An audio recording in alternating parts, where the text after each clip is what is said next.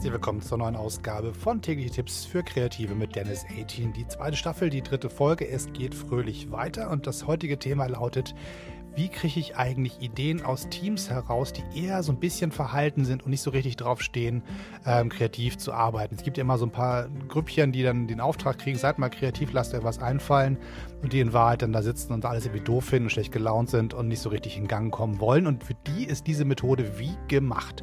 Die Methode nennt sich Kopfstandmethode ist folgendermaßen angedacht. Es sieht aus wie in jeder normalen ähm, Kreativrunde. Es gibt eine Pinnwand, es gibt ein Flipchart, es gibt ein Whiteboard, was immer ihr so da habt.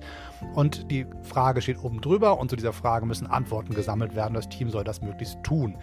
Das ist der normale Aufbau. So sieht das immer aus, wenn man eine neue Idee sammeln will. Aber in diesem Falle ist die Frage, die oben drüber steht, das Spannende. Sie ist nämlich so formuliert, dass sie Negativantworten provoziert. Das heißt, da steht zum Beispiel nicht drüber, wie können wir unsere Zeitung besser machen, sondern steht oben drüber, was müssen wir tun, damit unsere Zeitung möglichst von niemandem gelesen wird.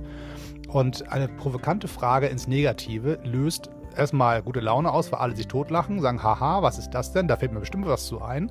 Und über diesen Humor und über das, die Möglichkeit und die Erlaubnis des Meckerns. Bitte meckert ihr so viel ihr könnt. Alles, was ihr doof findet, bitte sagen. Ähm, da gibt es gar nicht keine Hürden. Das machen alle gerne und da legen alle gerne los und ziehen ordentlich vom Leder. Und wenn man das dann alles schön aufschreibt, all die ganzen negativen Sachen aufschreibt, hat man eine wunderbar lange Liste von Warnungen, von Fehlern, die man machen kann und von Dingen, die man falsch machen kann. Und wenn man die Liste dann am Ende fertig hat und der Zeitablauf definiert, nach einer halben Stunde zum Beispiel, hat man ganz viele negative Sachen gesammelt, um diese Zeitung in diesem Falle möglichst schlecht zu machen. Und dann nimmt man diese Liste und nimmt eins zu eins jeden einzelnen negativen Punkt und versucht den ins Positive zu drehen. Was mache ich, wenn ich diese Warnung habe? Wie formuliere ich sie um, um einen positiven Arbeitsauftrag daraus zu generieren?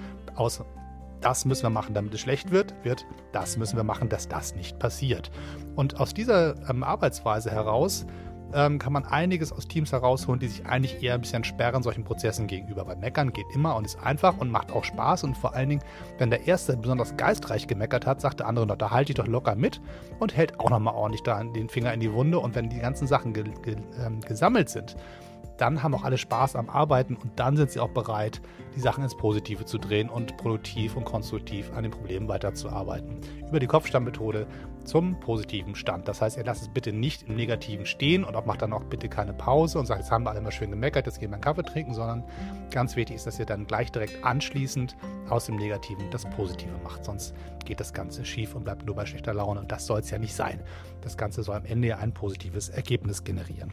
So, das soll es für heute erstmal gewesen sein. Also vom Kopf auf die Füße stellen oder andersrum. Das ist die Kopfstandmethode. Ich hoffe, es hat euch gefallen. Ihr könnt sie anwenden in euren Teams und habt dafür eine gute Idee, wo ihr das reinbauen könnt in euren kreativen Alltag. Das soll es für heute gewesen sein. Bitte abonniert diesen Kanal, findet meinen Hauptpodcast, den Dennis 18 Podcast für Kommunikation, Kreativität und Haltung und natürlich meine Homepage dennis18.de. Bis dann, bis zum nächsten Mal. Tschüss und immer schön weiter auf dem Kopf stehen, auf den Füßen, wo immer ihr drauf stehen möchtet. Bis dann. Tschüss.